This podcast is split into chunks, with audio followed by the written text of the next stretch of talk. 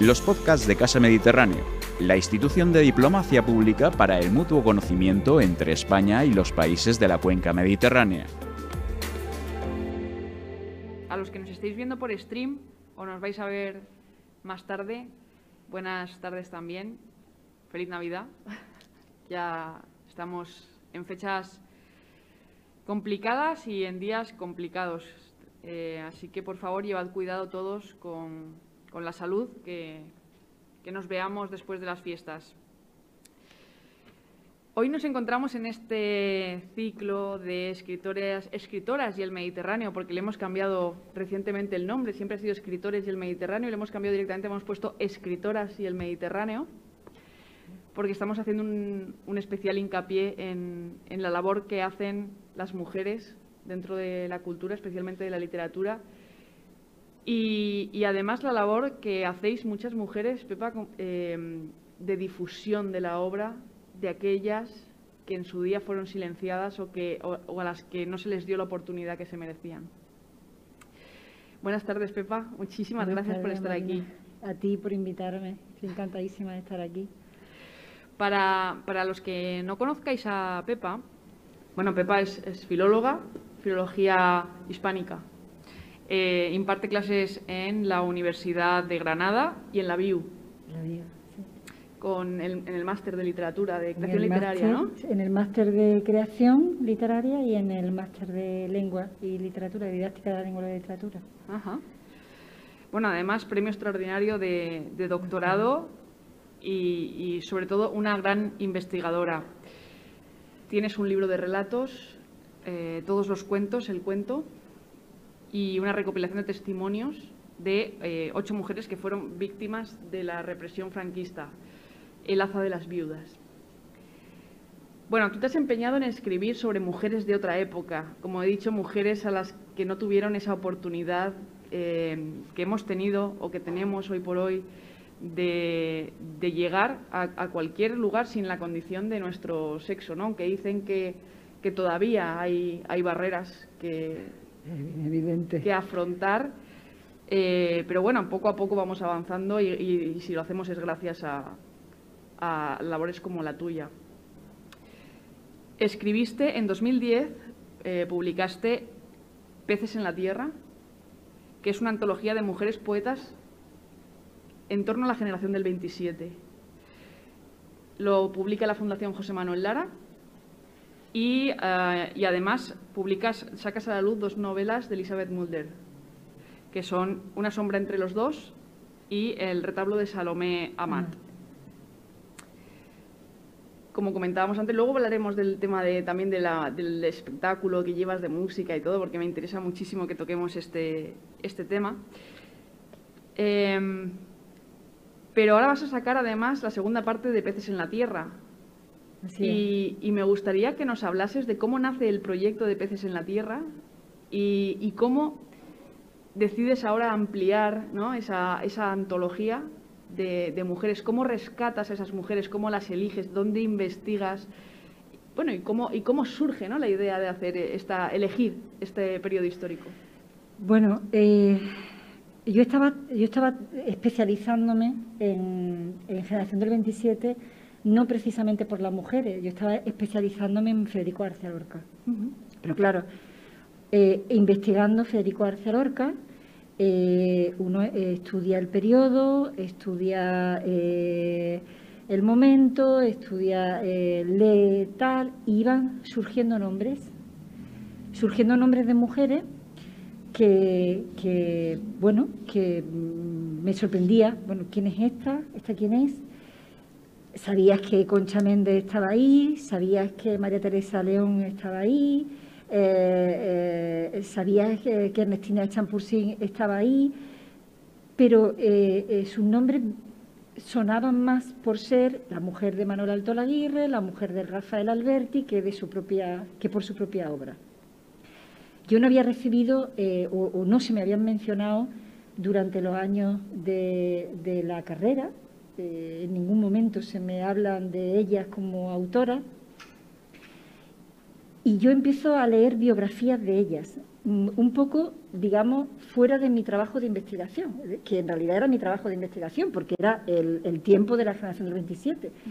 Pero para mí lo hacía como gusto por, bueno, y descubro eh, biografías, por ejemplo, que, que no, yo la recomiendo muchísimo, que no se la haya leído, que es Doble Esplendor, eh, que es, un, es, una biografía eh, maravillosa, que, te, pone de Constancia de la Mora, que te, da un panorama de, la mujer en los primeros 30 años del siglo XX maravilloso yo empiezo a leer y empiezo eh, a, decir, bueno, y estos nombres, estas mujeres, eh, ¿dónde están? ¿Quiénes son?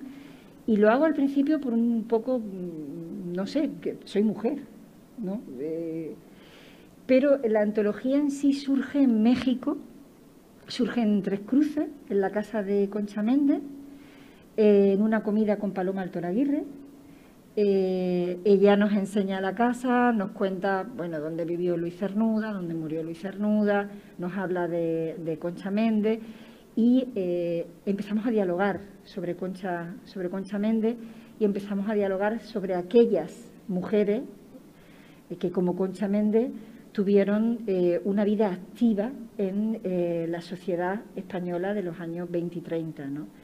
Y hablamos de lo triste que era que esas mujeres eh, eh, pues no se supiera nada de, ellas, ¿no? Porque antes tú has dicho se han silenciado. Ojalá se hubieran silenciado. Porque eh, silenciarse hubiese supuesto que habrían estado en algún, en algún punto, ¿no? Pero es mucho más triste, porque ni siquiera llegaron a estar en ningún lugar, ¿no? Eso es mucho más triste, justo cuando ellas estaban intentando sacar la cabeza y estaban intentando tener una posición que paradójicamente estaban publicando en las mismas editoriales que publicaban ellos, eh, publicando en las mismas revistas que publicaban ellos, teniendo una vida política, social y cultural a la altura que la que tenían ellos, ¿no? viajando como viajaban ellos, traduciendo ellas mucho más que ellos, en fin.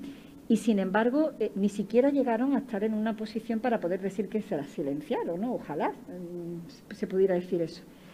Y cuando terminamos aquella comida en Tres Cruces, volvimos a la conversación eh, y eh, bueno, varios amigos me dijeron, bueno, esto es un libro, tienes que hacerlo, tienes que tal.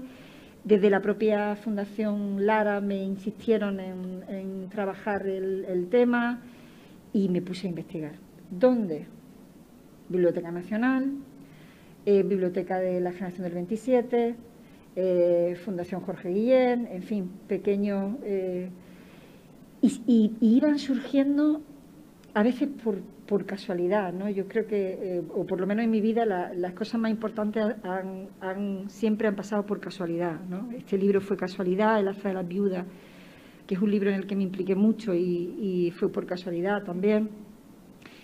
Y iban saltando, por ejemplo, Margarita Ferreras, que fue, digamos, el gran descubrimiento de, esta antología de peces en la tierra, surgió por casualidad. Por casualidad y también por, el apoyo de la gente que, yo creo que tienen un valor maravilloso de la Biblioteca Nacional. De pronto había un chico que me veía que llegaba, que me, que me tenían que echar los guardajurados poco menos porque, claro, agotaba el tiempo todo lo que podía y más. Yo iba desde Granada a Madrid y me volvía y tenía a lo mejor tal y un día un chico me dice, mira, y, esta, esta chica, eh, este libro está publicado en la misma época, eh, tráelo a ver. Y, de pronto leo PC en la Tierra digo, bueno, pero ¿esto qué es? Esto es maravilloso, ¿no? Entonces, con ayuda de gente, con, los propios textos de unas que te llevan a otras, de pronto descubro el texto de Manolo Alto Aguirre que habla de, Margarita Ferrera, lo que pasa que él no habla de Margarita Ferrera, habla de Margarita Canedo. Y para mí, en un primer momento, cuando no saben nada, Margarita Canedo era otra persona distinta a Margarita Ferrera, hasta que al final, pues dice, sí, es Margarita Ferrera, en fin. Y va eh, hilando una con otra, una te va llevando a otra, una biografía te va, te va llevando a la otra, o, la biografía de un poeta de pronto menciona que estaba fulanita entre los asistentes y dice, a ver, ¿quién es fulanita? Entonces va pero claro, no existía, no hay una mm, red de Internet como hay ahora que te facilita muchísimo el trabajo, porque ahora muchas veces ni siquiera necesitas ir a Madrid porque está la hemeroteca y desde tu propia casa accede a la hemeroteca.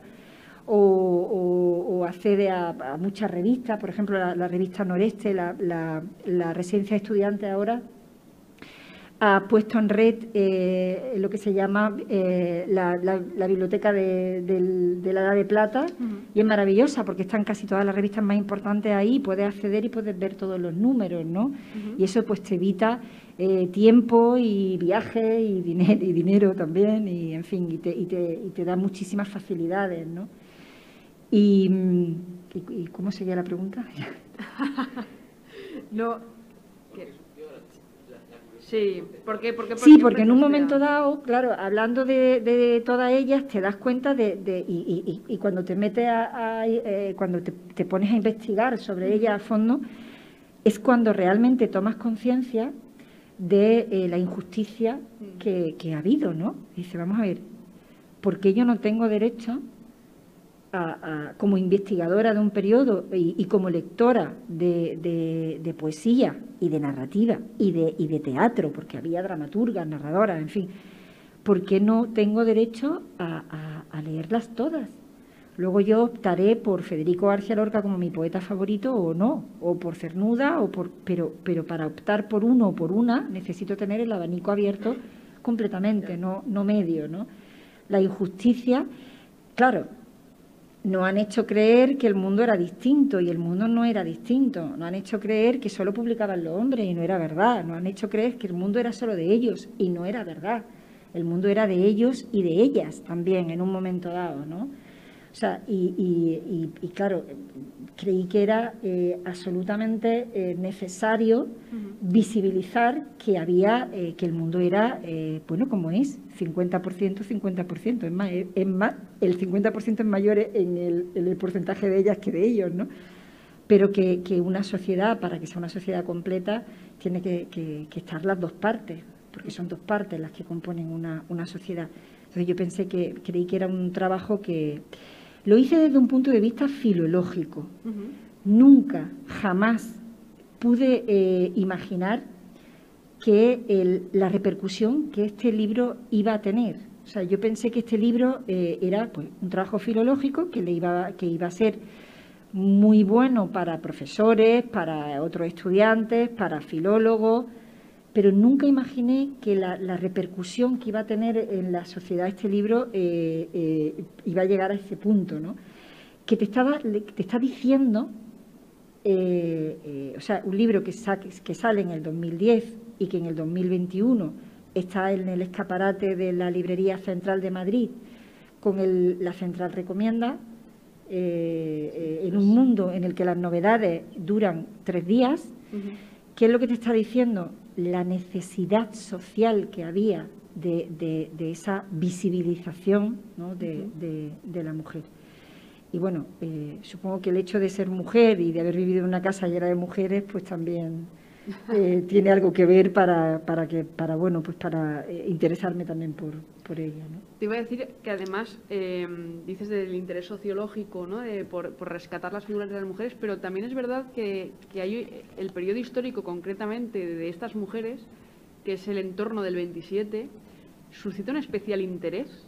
hay un hay un es, un contexto histórico que realmente, eh, por alguna razón, no sé si es por la cercanía que tenemos o porque todavía arrastramos secuelas de, lo que vino ¿no? en, el 36, pero mm, por alguna razón es un periodo en el que las mujeres están, están como gritando ahora mismo y nos están diciendo, estamos aquí, o sea, sacadnos de aquí. Era la, fue la edad de plata de, la literatura española. Para ella fue la edad de oro de la literatura española, como bien comentaba eh, una amiga, Marilú, el otro día en, Huelva. Eh, para ella fue la edad de oro, pero era la edad de, plata de la, literatura española. En un momento en el que se condensa, eh, en 30 años, se condensa pues yo creo que la visión y la perspectiva que tenemos hoy viene de ahí, es decir, no hay nada nuevo en poesía, en narrativa, en teatro sobre todo, en pintura, en música, porque también estaba el grupo de los ocho, donde había una mujer también, ¿no? Que no se la menciona, se mencionan a ellos, pero no a ellas, em, y no, no, a ella, ¿no? Compositora, alumna de don Manuel de Falla, eh, en fin. Em, es la edad de plata en la literatura española y para ella es la edad de oro. Es decir, es la edad en la que, en la que como antes comentaba, están, se han quitado el peso del, del, del, seudónimo. Se han quitado el peso del, perder su condición, de perder su género por poder eh, visibilizar su obra o por poder eh, ejercer una profesión. Es decir, ya no me tengo que vestir de hombre para ser médico o eh, ya no tengo que dejar que mi marido firme mis obras para no perder mi puesto de trabajo. El caso de María de la Oleja Raga, por ejemplo, lo mantuvo por amor, pero lo mantuvo. Pero es un momento en el que la mujer puede ser mujer y escritora, política, pedagoga, eh, química, ahí estaban las hermanas Parnés, que fueron tan importantes, en fin, pueden ser mujer y, o mujer y además médica, química, tal. La historia está cambiando. La historia ha dado con ellas un, vuelco eh, brutal. Por eso lo importante, lo importante que supuso para el régimen, una vez que la guerra se ha ganado, eh, eh, y, el objetivo primero y principal del, dictador fue eh, la mujer. Y la siguiente frase famosa, el famoso hundido y derrotado el ejército republicano, fue el hay que recuperar el hogar para la mujer, que, lo dio a la, a la sección femenina mm. En el 39. ¿no? Es decir, era fundamental recuperar a la mujer. Si la frase del dictador es hay que recuperar a la mujer para el hogar, es porque la mujer se ha perdido, ¿no? Lo que se recupera es porque se ha perdido. Es decir, hay que volver a lo que había, ¿no? Hay que eh, encauzar eh, un río que se nos ha desbordado y que no nos conviene que se nos desborde. Por eso el, problema de, la historia de la literatura, de la historia del arte, de la historia del cine, de la historia de la música, de, la historia en general, es no que se haya maltratado a la mujer, no que se le haya tal, no, es simplemente que no se ha contado con ella. Es peor. Es, es el, el, ni siquiera no han estado no, no, eh, nada, o sea, no, no, no, no se, la, se las ha olvidado, no es que ni siquiera se la ha tomado en cuenta, ¿no? Bueno, sí, eh, Concha Méndez era la mujer de Manuel Alto Aguirre, eh, ellas eran porque existían a la sombra de mm. las que no tenían un poeta famoso a su lado o un tal, pues Zenobia existía porque existía Juan Ramón porque eh, Zenobia no tenía libro de poesía, no había hecho nada, entre comillas, ¿no? Y Zenobia fue uno de los personajes femeninos más importantes de, esa treintena eh, del siglo pasado. Zenobia fue una de las fundadoras del Liceum con, María Maestu, eh, fue una de las la impulsoras de las famosas becas eh, que se daban internacionales, en fin, fue una mujer que tuvo un peso muy importante eh, para la mujer en la sociedad, en esa sociedad moderna que se estaba creando en este país. Eh, y la han limitado a la cuidadora de, Juan Ramón Jiménez. Y Zenobia fue algo muchísimo más que la cuidadora de Juan Ramón Jiménez. Bueno, y estamos hablando en este caso de una mujer, por ejemplo, que se quedó, pero las que se fueron, ¿quiénes, quiénes sufrieron más, las que se fueron o las que se quedaron? Pues no lo sé, la verdad, porque el sufrimiento no, no sé cómo se puede medir, porque eh, eh, el hecho del exilio fue algo muy terrible en este país, para ella y para ellos. Y fue algo muy, eh, fue algo muy terrible desde, distintos puntos de vista. Eh, el hecho de tener que abandonar tu país a la fuerza eh, es muy terrible. no es lo mismo que tú optes en tu vida por vivir en otro lugar que, que, te, veas obligado a irte porque la, opción es cárcel, represión o muerte, en muchos casos. ¿no? Pero bueno, em, para la mujer fue muchísimo peor. En este país no hubo exiliados, lo que, no, lo que no está en el diccionario no existe, la palabra exilio desaparece del diccionario de la lengua española en los años 50 y no vuelve a aparecer en el diccionario de la lengua española hasta los años, eh, mitad de los años 70. Es decir, eh, el franquismo eliminó la palabra exilio del diccionario porque no le convenía eh, o no era políticamente correcto tener gente fuera de su país forzada, ¿no? había emigrantes, ah, estos son emigrantes, pero no había exiliados. Si ya los borramos a ellos, dentro de la palabra exilio, no la mujer no tenía cabida. Los exiliados eran hombres. El exilio español era el exilio del hombre, no de la mujer. Intentar ponerse en la piel. Yo intento, por, cuando he hecho esta antología y, me ponía, eh, estudiaba sobre su, su vida y tal, ponerte en la piel de una mujer que ha conseguido en su país tener un renombre fuera de su país, tener un nombre en su país, con un trabajo, con un esfuerzo brutal y que su, y que su país al final ni siquiera lo va a tener en cuenta, fuera ya de su país, desaparecieron. Imagina que desaparece la generación del 27, es decir, los, ellos desaparecen ¿Qué ocurre con Luis Cernuda en el exilio? Luis Cernuda desaparece. De hecho, uno va a Mount Holyoke, donde Luis Cernuda eh, dio clase durante cinco años y no tenía ni una foto de Luis Cernuda en la biblioteca. La pusieron hace nada.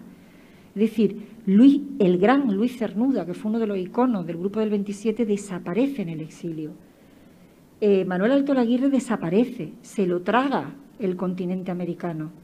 Pues si se lo traga a ellos, imagínate a ellas, que estaban empezando a sacar la cabecita, un poco como los, los, pollitos cuando nacen, ¿no? Ni siquiera tuvieron el derecho de, un exilio, ellas no, no contaban, contaban ellos, el exilio era eh, fundamentalmente masculino, ¿no? ¿Cómo afecta eso? pues debe pues ya de sentirte que no eres nadie, que no eres nada, que ni siquiera, mm, ni siquiera eres eh, el exiliado, ¿no? O si, si tú misma no te lo... ¿Qué ocurrió con las que se quedaron? Pues muy terrible también, pero muy terrible en ambos lados. No solo para personajes como Lucía Sánchez Aornil, que había eh, que era anarquista, que había luchado activamente eh, durante eh, la guerra, eh, que había fundado el movimiento Mujeres Libres, que se había postulado, que se había significado, que ella se va en el 39, se va a Francia con toda la escapada del, del 39, se va y cuando está en Francia llegan los nazis y aquellos cazas eh, aquellos nazis cazas eh, republicanos y se vuelve pensando que terminaría, eh, terminarían dando con ella y terminaría en un, campo de concentración nazi. Se vuelve a, España, vuelve a Madrid, en Madrid la ven, la reconocen, la, la delatan y se va a Valencia. Y en Valencia vive toda su vida trabajando en mil cosas y publicando nunca porque no puede, porque no va a poder. ¿Cómo, cómo se puede sentir después cuando ha rozado, eh, eh, cuando ha rozado la, esperanza de, poder tener una igualdad en todos los sentidos? y de pronto te ves que tienes que estar callada, camuflada y, sin poder publicar. Es decir, ¿cómo te puedes sentir? Pero incluso las mujeres eh, que las había, muchas, eh, afín al, régimen, también vieron su, también se vieron de alguna de alguna manera, no, de una manera muy muy eh, fuerte, bueno, en su papel. Eh, eh, con, unas publicaciones, en fin, la propia, por ejemplo, el hecho de había mujeres que digamos pudieron publicar o tuvieron una relevancia en su momento, pero era como a ver cómo lo puedo explicar, era como, las vamos a dejar, ¿no? Es decir, bueno, está entretenida en sus novelicas, en sus cositas, ¿no? Esta cosa de... Eh, sus hobbies. En sus tal, pero no tenían la importancia, eh, no tenían la relevancia como, eh, como autora o como real. Si uno ve las críticas en la prensa, son geniales, son geniales, son de un cursi total la señorita eh, tal escribe unos mm, poemas con un tono mm, sensible, melancólico y tal.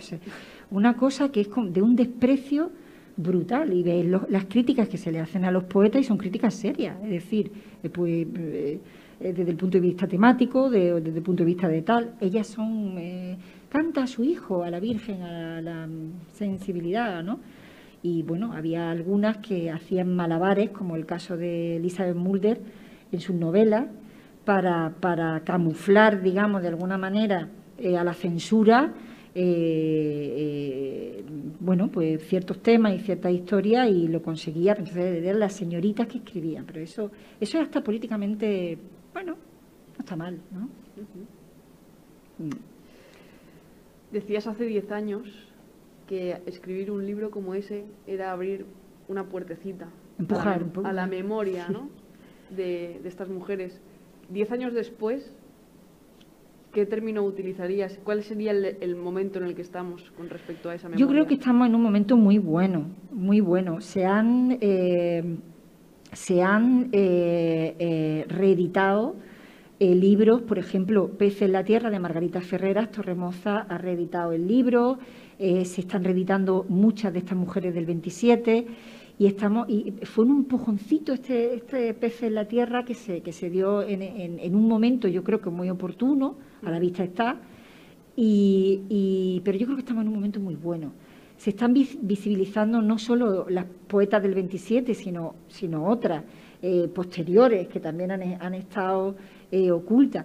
Y no solo, eh, a ver, las poetas de, esa primera treintena del siglo, había poetas vanguardistas, había poetas ultraístas, había poetas eh, que escribían eh, como Chamizo o Gabriel y Gabalán, ¿no? imitando el, habla del, del, monte o del pueblo. ¿no? Había en, cada movimiento había siempre un nombre o, varios nombres de mujer que representaban ese movimiento, no solo los movimientos de vanguardia o no solo los, los y tal. Pues ahora que, me he vuelto a, vuelto a ponerme a investigar y tal, siguen eh, surgiendo nombres, eh, nombres nuevos. O sea, es como, es como una fuente imparable, es decir, eh, siguen. Y yo creo que mientras que haya una mujer, un nombre de mujer, una autora, una dramaturga, una narradora, una pintora, una compositora, que su nombre esté perdido, hay que visibilizarla tienen que estar ahí. Que luego uno diga, pues a mí esta no me gusta, a mí me gusta esta. eso ya está en el público, pero hay que sacarla para que, para que realmente esté, eh, eh, eh, sea justa la vida, ¿no? Y sea justa, en este caso, la historia de la poesía, de la narrativa, de la dramaturgia, del arte, de la música. Si entramos en un tema controvertido, antes cuando te estaba presentando he dicho lo de que, bueno, hoy por hoy, por suerte, pues tenemos la oportunidad de, vivir más bueno, pues tenemos la oportunidad las mujeres de, visibilizarnos, de publicar, de que nos escuchen, ¿no? Aunque todavía quedan terrenos por conquistar y, has hecho el gesto de sí, sí, quedan unos cuantos terrenos. Me gustaría que entraras un poco en eso, en la situación actual de la, de la mujer escritora. ¿Cómo, ¿Cómo, ves la situación en este momento? Bueno, eh... que antes utilizaban las mujeres seudónimos de hombres para publicar y ahora utilizan seudónimos de mujeres. Sí, ahora utilizan seudónimos de mujeres para publicar los hombres, sí, no, a ver, no. Eh, es un buen momento. Yo creo que estamos viviendo un buen momento, es decir, eh, eh, yo me siento afortunada. Mm, me he sentido siempre igual. yo he hecho una carrera, he vivido mm, la vida, y yo, yo no me he sentido, digamos, he hecho lo que he querido eh, y no me he sentido, he tenido la suerte, sé que no mucha, pero he tenido la suerte de no sentirme, eh, eh, bueno, pues discriminada por, por ser mujer. Sí es cierto que la sociedad te hace, o el mundo que vivimos, te hace que no vivas con la misma libertad que vive un hombre. Y yo no podía volver a casa sola a las 3 de la madrugada si me iba a tomar una copa. Es más, yo no podía con 20 años irme a tomar una copa sola a un bar, porque entonces si estaba en la barra tomándote una copa ya tenía, a ver, no quiero ligar, solo quiero tomarme una copa. No puedes, no tienes esa opción de decir una noche me apetece tomar una copa. No, no puede. Eh, yo no he sentido, o sea, yo no he, vivido en piel lo que otras mujeres de cobrar menos que sus compañeros por el mismo eh, trabajo pero bueno, también porque trabajo en una institución que, paga por hora a, todo el mundo igual, ¿no? Es decir, pero, pero sabemos que lo hay. Eh, yo me siento a comer, eh, pongo el telediario y un día sí, tres también, una mujer ha muerto a manos de su marido, o de su pareja, o de su expareja. Eh, eso es a diario si un hombre muriera cada día, yo llevo diciéndolo hace ya 12 años, o 13 o 14, si todos los días un hombre, no sé, un tipo se pusiera en una ventana con una pistola, con un fusil y mm, le disparara a una persona, estaría en las fuerzas de la UME y la policía y el no sé quién y no sé cuántas fuerzas más tenemos. Eh, eh, sería el objetivo número uno y el Ferrera en un programa 24 horas a ver si le habían dado, ¿no? Habían dado ya caza y captura al... Pero como es el marido parece, está hasta que la muerte nos separe, esa frase es muy terrible, todo ese tipo de cosas, pues parece que es normal, nos acostumbramos a que el COVID mate a no sé cuántas personas, bueno, no importa, que haya no sé cuántos muertos en carretera, bueno, eso es lo normal, que tal o que cada día muera una mujer a mano de su, de su marido y lo vemos como algo normal. Es decir, bueno, pues la vida sigue y no pasa nada. Pues sí que pasa. Y es muy grave, porque es como potenciar, digamos, el, que somos seres, eh, seguimos siendo seres de la costilla de, o algo así, ¿no? O seres, mm, bueno, a los que se les puede matar cada día en su, en su casa, en su casa, ya ni siquiera a las 3 de la mañana. Ayer venía, ayer iba conduciendo en Granada y en la radio, iba conduciendo y tenía la radio puesta y escucho que cada tres horas eh, agreden sexualmente a una mujer en Granada. Y dije, ¿En Granada solo? Sí, en la radio dije yo, se ha tenido que equivocar. Se ha tenido que equivocar él. Se ha tenido que equivocar, no puede ser. Y seguimos igual. Y dices, ¿por qué? O una chica joven en el autobús, o un... Eso tiene que cambiar, tiene que cambiar, ¿no? Es que, claro, si va con esa minifalda, pues lo está buscando. Las típicas frases, ¿no? Bueno, y si él va con ese pantaloncito en verano, pues a lo mejor también lo está buscando y nadie se le echa encima. ¿No? No sé. Antes estábamos comentando que, además, eh, bueno, aparte de reivindicar a estas mujeres a través de tus libros, tienes dos espectáculos de música y poesía, uno dedicado a estas mujeres y otro dedicado a Gloria Fuertes. Y me gustaría que nos contases un poco sobre esto, porque, porque me encanta, me encanta la idea y me encanta el proyecto. Bueno, el espectáculo sobre los peces en la tierra eh, se llama Donde me pidas iré, que es un verso de Concha Méndez, eh, poetas de, otro tiempo.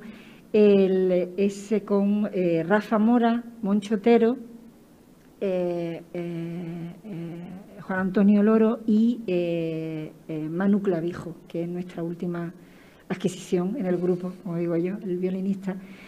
Y bueno, es un espectáculo, la verdad es que es un espectáculo que funciona, que funciona muy bien. es, una historia, digamos, de introducción a, estas poetas del, del, 27. eh, y va mezclándose la, música con la poesía, no es la lectura de poesía con la musiquita, no, no, no. Eh, es, un, espectáculo muy variado, muy rítmico, muy... Y, funciona muy bien en el sentido de que mucha, mucha gente que no lee poesía, sin embargo, le encantan las canciones. Ahí está Ernestina de Champurcín por rock, por rock, que la gente se levanta un teatro eh, con de Duque, 800 butacas llenas, y la gente se levanta a, bailar y a corear los poemas de Ernestina Champurcí, que están hechos por rock. muchísima gente que no llegaría a ellas por los libros, porque no son lectores de poesía, sin embargo sí llegan por la música. El trabajo que han hecho Moncho Otero y Rafa Mora es fantástico, es maravilloso de, musicalización ¿no? de los poemas. Y la gente sale del espectáculo queriendo leerlas. Y es un modo de presentarlas a, un, a una sociedad que, eh, que, no, que no lee o que no sabe o que no, no, le interesa la lectura, ¿no? Pues otro modo de, bueno, de hacerlas, porque visibilizarlas a ellas significa visibilizar una situación. Porque hay mucha gente en este país que sigue creyendo que la vida comienza en 1939 y que antes no hubo vida. Entonces, cuando uno le dice o le hace ver que antes de 1939 hubo vida y hubo una vida muy rica que hizo que este país estuviera a la cabeza de Europa, cuando ahora mm, nos siguen viendo en Europa como la cola, eh, es muy interesante. No solo es que la gente sepa que Ernestina de Champurcí era Ernestina de Champurcí, o que Rosa, eh, o, que, o que Concha Méndez era Concha Méndez, o que Margarita Ferrera era Margarita Ferrera. No, es que había un, modo de vida para la mujer anterior al famoso 39 y a la sección femenina, ¿no? Y se trata de eso fundamentalmente, ¿no? Con este espectáculo. La gente se lo pasa pipa porque es muy divertido, no hay una carga ahí de bu, bu ¿no? sino que es muy divertido y se lo pasa muy bien. Y el espectáculo de, mm, Gloria Fuerte, bueno, eh, Moncho Otero fue el músico que acompañó los últimos cinco años de la vida de Gloria Fuerte a Gloria Fuerte, eh, cantando y tal. ¿Cómo se conoce a Gloria Fuerte? Pues Gloria Fuerte es un globo, dos globos, tres globos. Eh, la Tierra, un globo que se me escapó. No. Gloria Fuerte es una de las mejores poetas que ha habido en este, en este país. Hay una Gloria Fuerte seria, es la Gloria Fuerte que con el grupo de, eh, de Mundo de Ori, con, el, con, con, este, con este, se movían en el círculo, eh, a ver si me, que me acuerdo del, de, de, los postistas, que decía aposta, decía ella, aposta postista, ¿no? Y es una poeta que sus versos son eh, mm, maravillosos. Quien diga que no lo es, es que no la ha leído. Porque se puede decir de Gloria Fuerte, no me gusta su tipo de poesía, pero no se puede decir que es mala.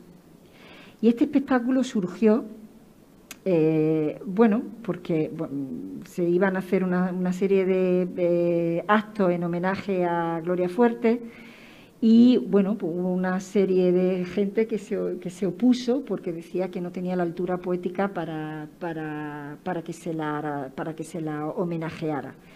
Y entonces decidimos hacer este espectáculo que es solo y exclusivamente eh, esos poemas eh, serios que, que tiene eh, Gloria, y bueno, con la música de, de, Moncho. ¿no? Eh, este, este, espectáculo es más seriecillo. También tengo que decir que cuando lo hemos montado a veces vienen los niños pensando que vamos a cantar un globo, dos globos, tres globos, y se quedan un poco así cuando empieza a leer poemas de bebo porque odio a la gente, bebo porque la gente me odia, bebo claro, no se esperan ese tipo de poemas ni ese espectáculo y la gente como, porque se esperan el, pues eso, ¿no? El, globo que se me escapó, ¿no? que bueno, que por otro lado fue muy bueno lo que hizo Gloria Fuertes, porque hay toda una, una generación de, o varias generaciones de niños que se educaron en el verso y que se educaron a que la poesía era algo divertido y a que tal, y que convivieron con la poesía. Es decir, no es para nada despreciable la gloria fuerte de, los niños, para nada, para nada, ¿no? Por, el bien que le hizo a, varias generaciones de, niños, ¿no? Bueno, y además de esto, acabas de abrir una editorial. Sí. El Embés. Se llama Asómate al abismo y tírate. Eso se puede aplicar a todos los que nos hemos lanzado a montar una editorial. Es como, lánzate y sin paracaídas. Yo estoy ahora mismo volando, no sabemos el ¿Dónde vas a caer? No sabemos. Sí. Cuéntanos un poco de este, este, proyecto. Yo he tenido la oportunidad de ver antes uno de los libros y es una pasada el trabajo de edición, el cuidado de la edición. Bueno, la edición, esos libros tan bonitos los hacen eh, dos personas, eh, Alfonso Perro Raro, que es el que nos diseña, nos hizo los diseños, y, Almudena Rubio, que es una de las socias de, la, editorial en la que se ocupa de la maquetación y del, diseño. Yo me ocupo de, yo soy la arañita que va tendiendo la, tela para, atrapar al, autor, ¿no? Digamos, ¿no? El gancho. El ganchillo, sí. pero, pero esos libros son. Pues no te puedo contar, si te cuento cómo surge la editorial voy a quedar muy mal, voy a, voy a, perder todo el poco prestigio que pueda tener. Bueno, fue mm, típica conversación de si me tocara la lotería pondría una, una editorial. Eh, mañana la lotería ya no va a tocar, ya he puesto la editorial. Y una de las socias dijo, venga, vamos, vamos, vamos para adelante, yo ayudo. Eh, y bueno, y a partir de ahí pues empezamos, empezamos, empezamos y la verdad es que, estamos muy, ilusionados. Hemos sacado, tenemos, cada colección tiene un nombre de mujer. La colección de narrativa es la colección Bernal, que fue la primera mujer que escribió un libro de caballería. Nana es la colección de poesía y la colección de crítica es Aurora de Albornoz, que yo creo que es la, a día de hoy la mejor crítica o una de las mejores críticas que ha habido en este, en este país. Eh, inauguramos la colección de poesía con un poemario maravilloso, La Casa de la Piedra, de Nieves Chillón, que, ha sido el premio de la crítica de Andalucía de, este, año, de este año pasado. Em, la colección de narrativa la inauguramos con una novela de Miguel Ángel González, eh, Cabe Canen, que es una novela que yo recomiendo muchísimo no porque la haya sacado yo en la editorial y, quiera hacer propaganda para que se venda, sino porque es una novela escrita como yo hacía tiempo que no, que no leía eh, eh, una novela y, ya, ya es raro que cuando uno ya lee tanto eh, sorprenda y, algo te golpee con tanta fuerza. Es una novela que, el autor la escribe en el 2009, que, que me la pasa, que yo la leo, que me, en el 2009, ¿eh? que me quedo impactada porque yo no, no, me... Este chico muere, la novela es póstuma, se ha sacado después de, morir él, pero es una novela que uno la lee ahora y parece que ha estado escrita eh, en, los años del, en el año del confinamiento. Es decir, es una novela atroz, terrible, escrita maravillosamente, que últimamente se echa muchísimo de menos eh, algo bien escrito. Aquí escribimos todo, ala, perdone usted, no puede poner la coma después de un sujeto que me está separando el sujeto y el verbo. Es como separar a papá y a mamá cuando se quieren, ¿no? Algo así. Eh, y, es una novela que yo recomiendo muchísimo. Se llama Cabe Canem. Brutal. Y hemos sacado también un libro ilustrado de relatos de Beatriz Rodríguez. Se llama El sexo de la embarazada y otros relatos salvajes. Que yo no sé si son irónicos o sarcásticos. Me lo estoy pensando porque ya sabemos que entre la ironía y el sarcasmo está el pequeño escozor que uno eh, provoca sobre otro, ¿no? Hay irónico y hay sarcástico, pero son irónicos o sarcásticos y escritos maravillosamente, con unos dibujos, unas ilustraciones de Cristina R que rozan lo sarcástico y lo irónico, están ahí todo el tiempo, un libro maravilloso también. Y bueno, y tenemos un proyecto muy interesante a punto de salir ahora, eh, una edición del Conde Lucanor para niños con dibujos de Enrique Bonet. En fin, eh, proyectos bastante interesantes y estamos muy ilusionados, vamos a ver. Eh, aprovecho para recordar a la gente que está siguiendo el stream que puede enviar las preguntas por el chat y podemos hacer alguna pregunta a Pepa si alguien quiere, si alguien tiene algún comentario que hacer también. Eh, Pepa, yo mm, tengo una pregunta más, eh, que es, eh, también eres la responsable de, la casa de Federico García Lorca, de la casa de la huerta de Federico García Lorca. La responsable, la responsable no. La, responsable Paso por allí de vez en cuando. Si yo fuese la responsable, otro gallo cantaría, también te digo. La responsable, no, no hay un la responsable, no hay un él responsable eh, el o la responsable de la casa de Federico García Lorca es el Ayuntamiento de Granada, lo cual eso es maravilloso, porque el hecho de que no haya un la responsable, un el responsable, eh, sino que sea una institución, significa que puede pasar cualquier cosa. Y cuando mm, no hay un la o un el responsable, sino que es una institución lo que hay, eh, lo que suele pasar siempre es negativo, nunca es positivo como diría, ¿cómo se llamaba el entrenador de fútbol? Pues, ah, sí, pues eso. Y la casa de Federico García Lorca está en manos de una institución, que es el Ayuntamiento de Granada, y, está, pues mira, está igual que las mujeres del 27. Eh, mm, no se puede decir que esté caída en el olvido, mm. eh, porque ni siquiera la miran para olvidarla.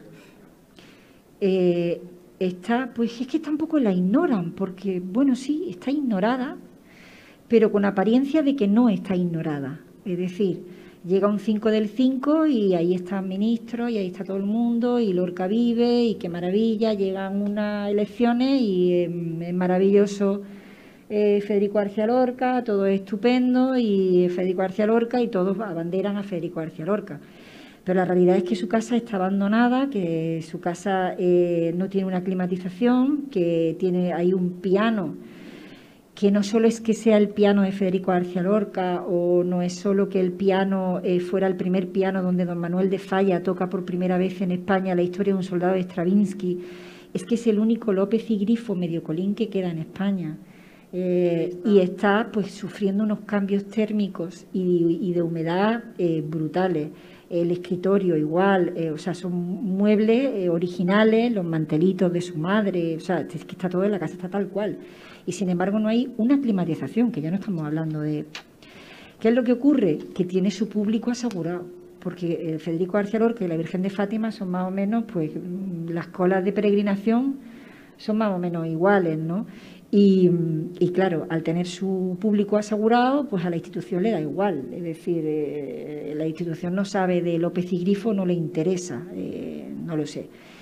Y bueno, ahora dicen que la van a arreglar. De hecho, se ha cerrado porque la van a arreglar. También se cerró en agosto porque la iban a arreglar. Hace un año también se cerró porque la iban a arreglar. Pero esta vez dicen que sí, que esta es la de verdad y que la van a arreglar. Pues cruzamos los dedos. Pero bueno, esto es la, es la esencia de este país, ¿no? Uno visita la casa de Emily Dickinson y resulta que hay en un, rellanito, la casa se quemó entera, en un rellanito hay una pata torneada de madera en, cristal blindado, con un guardajurado así. Entonces preguntas, perdone, ¿y esto? Y te dice, la pata original de la mesita de noche de Emily Dickinson. Y tú dices, eh, igual. Eh, España es diferente. Sí. Si alguien de la sala quiere hacer alguna pregunta, también es el momento. Bueno, muchas gracias a la gente que está aquí en la sala. Sí, ahí al final hay una pregunta. Espera, espera un segundo que le van a acercar un micro. Ah,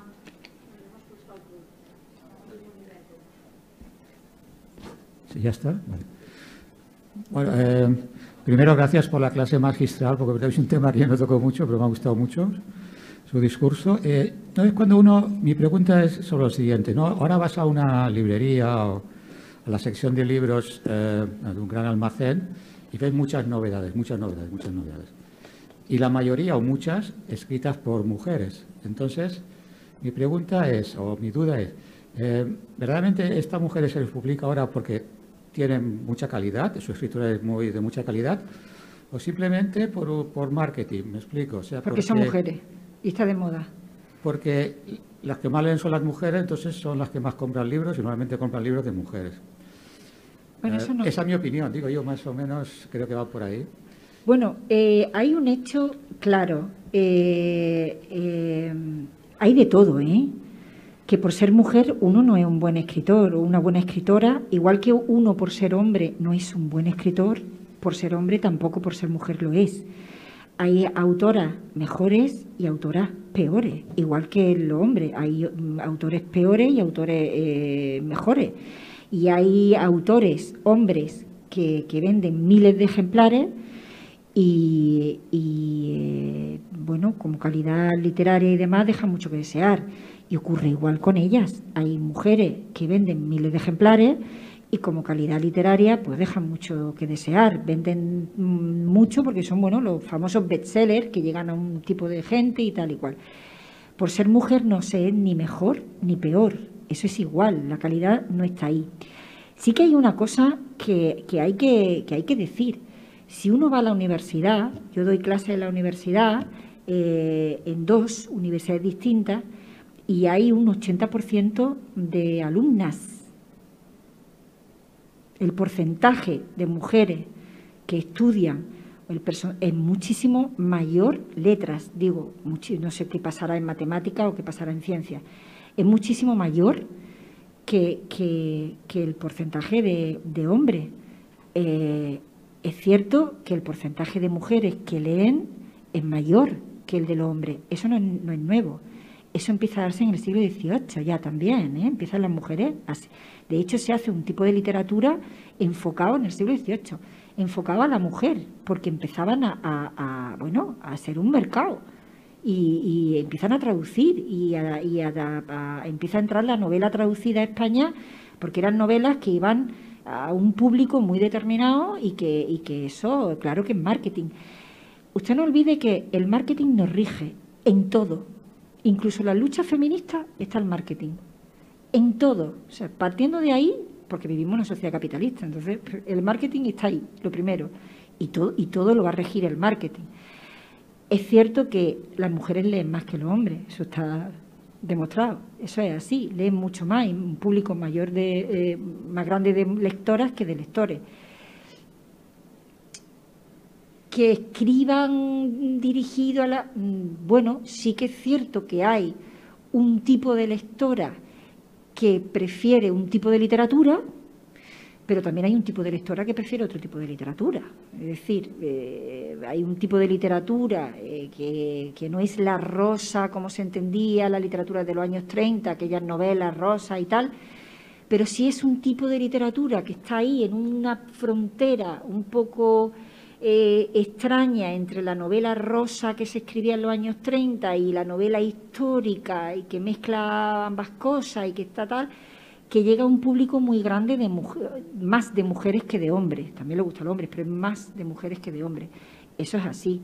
Y que hay escritoras que se dedican a eso, ¿no? a ese tipo de, literatura, porque saben que tienen ahí eh, lo que se dice ahora horrible de un nicho de, de mercado, ¿no? Eso es mercado, es decir, mm, bueno, a lo mejor al que le, a, la que le gusta esa literatura le puede parecer maravillosa y no le puede decir, mira, pues es una literatura que, en fin, porque ya entraríamos en otro discurso, lo bueno y lo malo, ¿no? Pero sí que hay ahí unos nichos de mercado, eh, uno, un marketing eh, bastante, bueno, que está, está ahí, pero eso, eso es así, ¿no? Pero bueno, pero también lo está de, otro, de otra manera en la literatura que ya empezamos a hablar de literatura de hombres y de literatura de mujeres, ya ahí la cosa la cosa es complicada, ¿no? La cosa es complicada. Eh, es complicada, porque ¿dónde está la literatura de hombres y la literatura de mujeres? A mí hay hombres que me encantan y hay mujeres que me encantan, y hay hombres que me parecen cursilísimos, muy cursiles, y hay mujeres que me parecen cursilísimas. Eh, y, ahora tendríamos que definir qué es lo cursi también, ¿no? En fin, sí. No sé si le he contestado. Sí, sí, claro.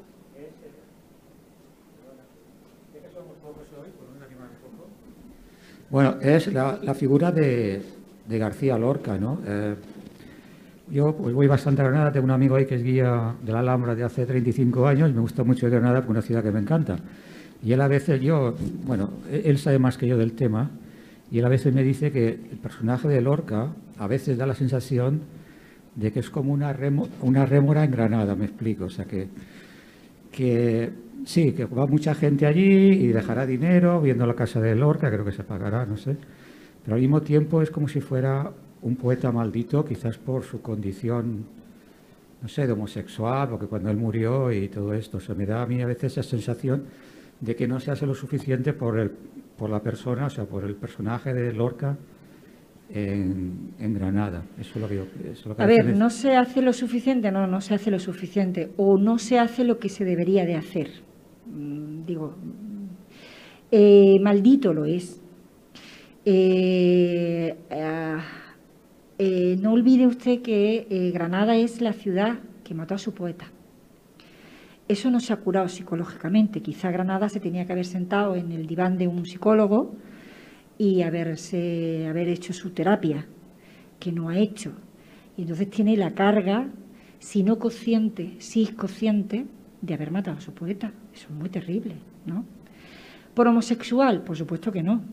Cada vez que se diga, cada vez que alguien diga que Federico García Lorca fue asesinado por homosexual o fue asesinado por envidias familiares, está quitándole responsabilidad a quien realmente la tiene.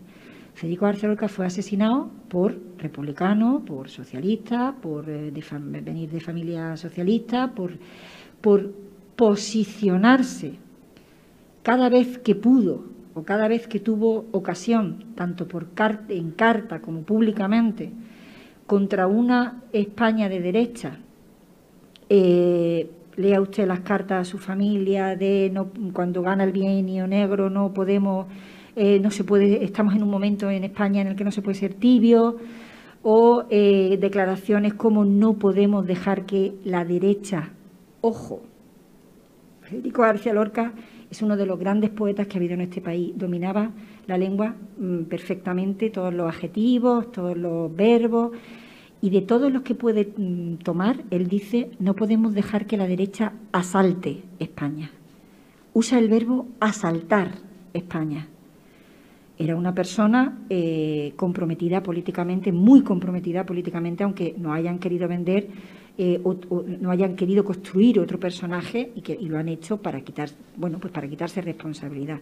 La única realidad es que en Granada eh, fusilan al alcalde, a Manuel Fernández Montesino, a todos los concejales, al rector de la Universidad de Granada, eh, a un 60% de profesores y eh, estudiantes de la Universidad de Granada y a Federico García Lorca. Y no mataron a su hermano porque estaba en Bélgica. Si llega a estar en Granada, pues también.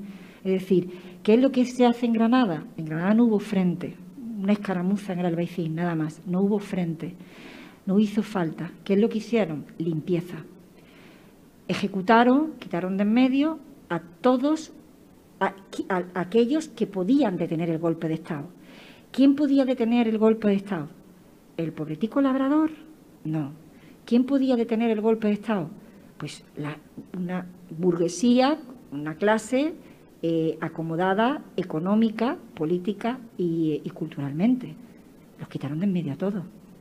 No dejaron a nadie. Y Federico fue uno más. Punto. Cualquier otro argumento que se diga eh, es para quitar responsabilidad a quien realmente la tiene.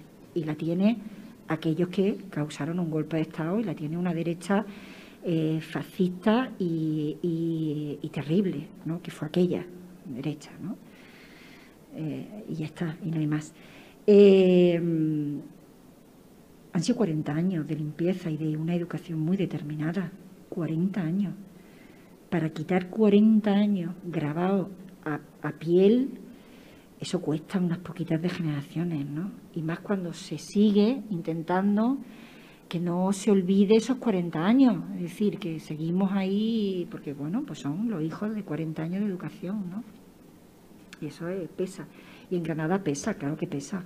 Sigue a lo que me refiero yo, ¿no? que parece que Granada, o sea, no se vuelca lo suficiente con, con, su hijo, digamos. Vamos a ver, eso es a lo que yo me refiero. Bueno, pero tampoco se vuelca, no se vuelca con Federico García Lorca, no se vuelca con Constantino Ruiz Carnero, por ejemplo, que era el director del Defensor de Granada, que fue un intelectual mm, impresionante, que fue detenido, torturado, asesinado y fusilado en ese orden. Y no hay ni un homenaje, pusieron una estatuita en un sitio así como en un rinconcillo que nadie sabe ni pasa ahí ni la ve. Es decir, bueno, aunque mejor que no se vea la estatua, porque últimamente ponen unas estatuas que mejor que, mejor que no se vean las estatuas, ¿no? ya que las ponen, pero en fin.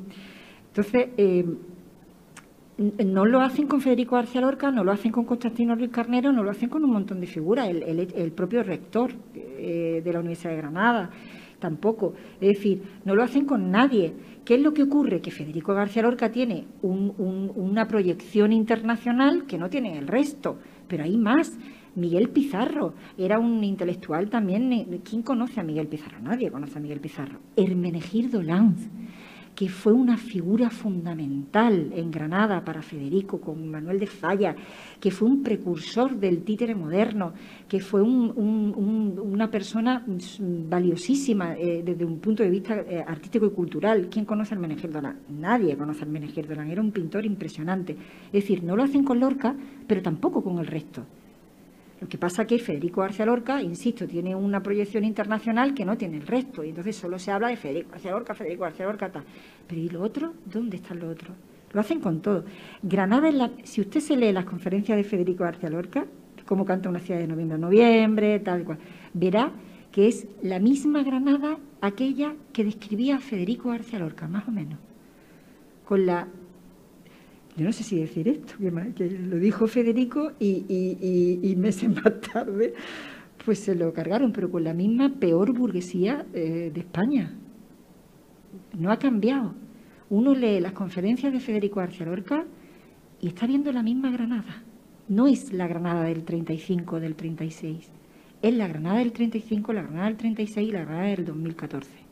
La misma la misma en todos los sitios, o sea, en todos los, en todos los sectores, ¿no? Uno escribe algo y, te amenazan de aquí, de allí, de allí, o sea, no, no solo una, una sección, sino varias, es decir, eso está ahí. Granada es una ciudad muy bonita, maravillosa, pero bastante difícil. No sé si tendrá que ver lo de la famosa Malafollaca, ver la isla como las meigas en Galicia. Pero, pero sí, ahí está. Gracias. De nada. Em, pues si no hay más preguntas, eh, Inma, no hay preguntas online, ¿no?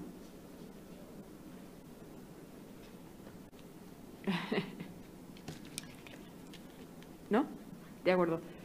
Pues Pepa, muchísimas gracias Por, eh, por habernos acompañado esta tarde, por haber estado, por habernos dado esta clase magistral de, de literatura necesaria y muchísimas gracias a los que nos habéis acompañado tanto aquí como, como en el stream y a los que, a los que no nos veis en diferido, compartir.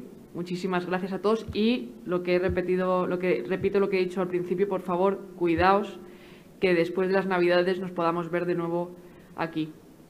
Un abrazo a todos, feliz Navidad, feliz año y, de nuevo muchísimas gracias. Muchas gracias a ti, muchas gracias a los que habéis venido, que yo sé que tal y como está la, la situación de riesgo y gracias a, los que, a toda la gente que nos está viendo. Ha escuchado un podcast de Casa Mediterráneo. Para acceder a nuestras actividades y contenidos le invitamos a visitar nuestra página web y a seguirnos en nuestras redes sociales, YouTube, Instagram, Facebook y Twitter.